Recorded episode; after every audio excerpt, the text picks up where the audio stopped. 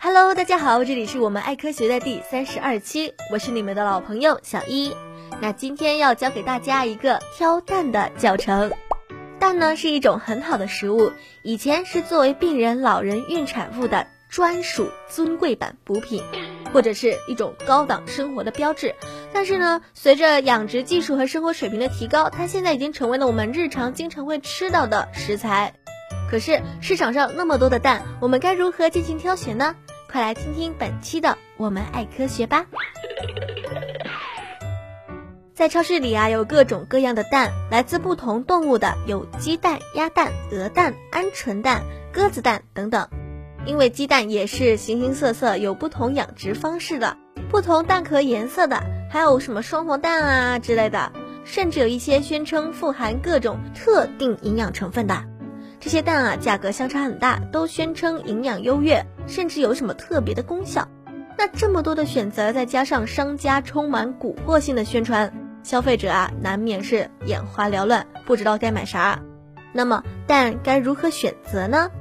首先啊，不同的蛋价格的差异主要是取决于它的稀缺程度。有一些市场供应量小、生产成本又高的蛋，自然价格就会很高。比如鸽子蛋、鹌鹑蛋，和鸡蛋相比啊，鸭蛋和鹅蛋的生产成本也要稍微高一些。在现代化的养鸡场里呢，鸡舍可以分为几层，饲料啊、水啊，甚至排泄物都不用人工来处理，而是通过传送带与管道来自动进出的。一个工人呢，可以管理几万甚至更多的母鸡，在产蛋的高峰期啊，产蛋率能高到百分之九十以上呢。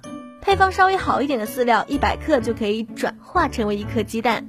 这种生产能力啊，使得鸡蛋的价格甚至比一些蔬菜还要低，也使得它成为一种大众的消费主流。其次呢，价格和营养价值啊，往往是没有什么关系的。人们常常会问哪一种蛋的营养好呀？其实同一种禽类的蛋，营养组成也不一定是完全一样的。不同品种、不同养殖条件、不同的产蛋期，营养的组成也可能会有相当的差异。不过这些差异只是成分高一点、成分低一点而已，它的组成都是人体需要的营养成分，所以我们没有必要来纠结这一点。所以啊，从营养的角度来考虑的话，鸡蛋其实还是最经济实惠的选择。第三呢，就是有机鸡蛋、土鸡蛋还有洋鸡蛋的异同。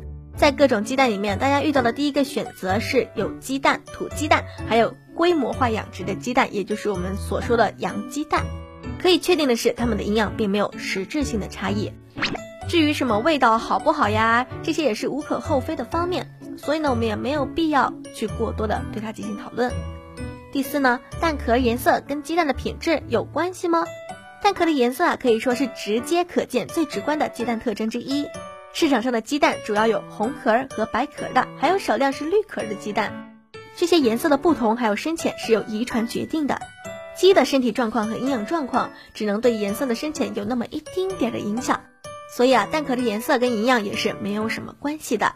不过，有的人会觉得红壳的更好，有的人觉得白皮的更好。